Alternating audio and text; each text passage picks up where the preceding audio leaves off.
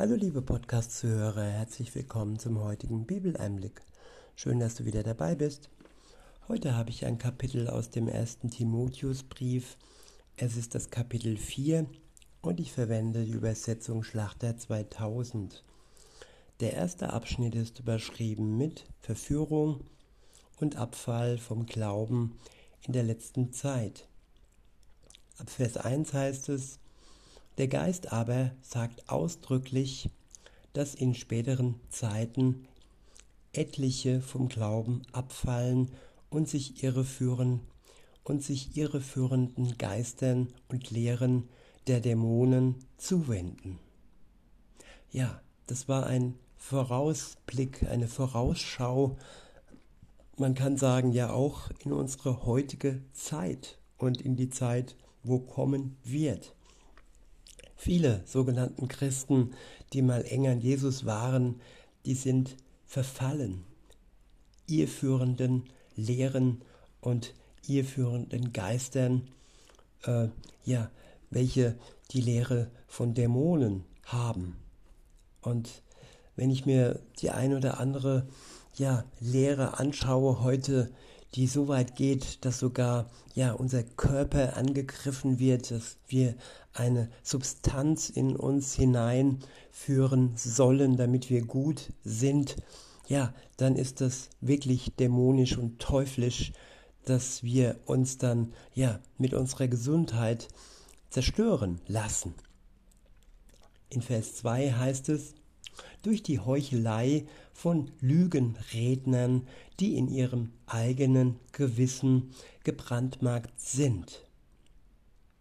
Sie verbieten zu heiraten und Speisen zu genießen. Ja, wer verbietet bei all den Religionen zu heiraten? Ihr wisst es. Und ja, auch sie werden äh, als Lügenredner dargestellt. Denn eine Gabe Gottes darf man nicht verbieten. Die Ehe ist etwas Kostbares. Und wer ähm, ja, jemanden die Ehe verbietet, ich kenne das aus meinem äh, Verwandtschaftskreis, äh, ähm, da hat jemand sogar Krebs bekommen, weil er nicht heiraten durfte. Und äh, ja, schrecklich, ganz schrecklich. Weiter heißt es in Vers 3, ich wiederhole und fahre fort, sie verbieten zu heiraten und Speisen zu genießen, die doch Gott geschaffen hat, damit sie mit Danksagung gebraucht werden von denen, die gläubig sind und die Wahrheit erkennen. Ja, sowohl die Ehe als auch die Nahrung, die Speisen sind von Gott geschenkt. Und dafür können wir Gott dankbar sein.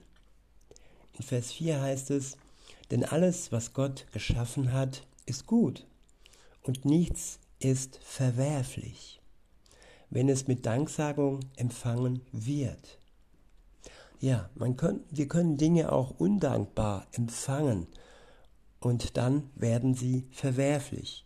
Dann wird es maßlos und dann verliert es oftmals auch einen guten Weg.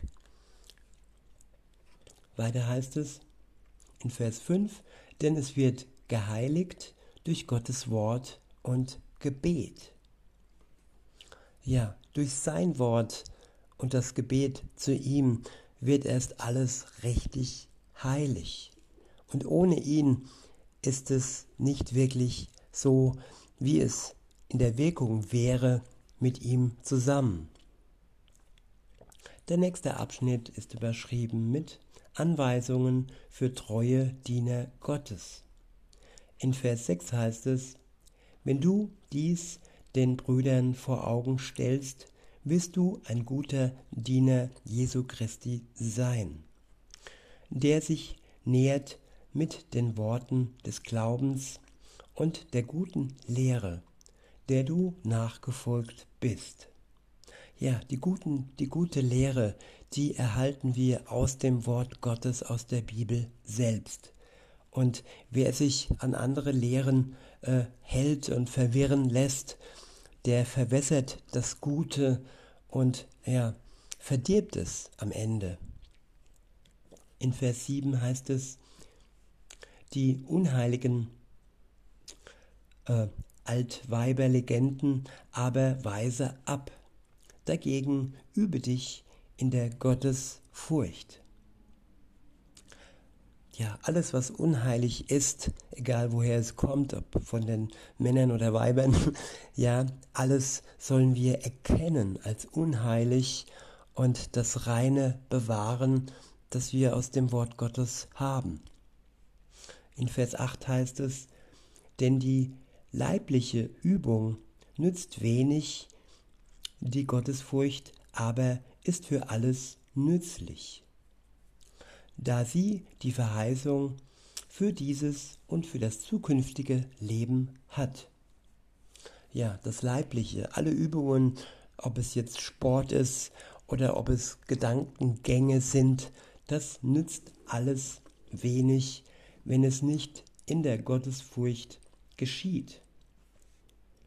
Und wenn wir nicht die Verheißungen, die aus dem Wort Gottes kommen, ernst nehmen und sie in uns aufnehmen als unsere tägliche Nahrung. In Vers 9 heißt es, glaubwürdig ist das Wort und aller Annahme wert.